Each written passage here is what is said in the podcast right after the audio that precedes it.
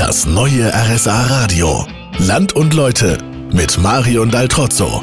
Jeden Samstag reisen wir durch unser schönes Allgäu auf der Suche nach besonderen Orten, Menschen und natürlich auch Geschichten.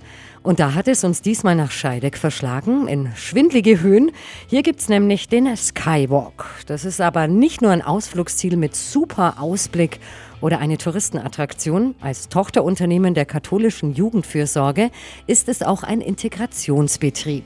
Heißt, fast die Hälfte der Angestellten haben eine Behinderung. Betriebsleiterin Monika Farnhorst, merken Sie da einen Unterschied so im Arbeitsalltag? Es gibt in allen anderen Betrieben Menschen, die äh, manchmal ein bisschen langsamer arbeiten als andere. Und das ist bei uns halt auch so. Also finde da keinen Unterschied. Bestimmt gibt es aber auch mal Herausforderungen, oder? Wenn er von einer Woche zur anderen vergessen hat, wie man eine Tomate schneidet entscheidet. Das kann natürlich passieren. Es dauert halt alles ein bisschen länger, kann länger dauern, muss nicht. Kommt auf den Grad der Behinderung an oder welche Behinderung es ist. Und nicht nur das Arbeitsleben ist hier offen, sondern auch der Park selber.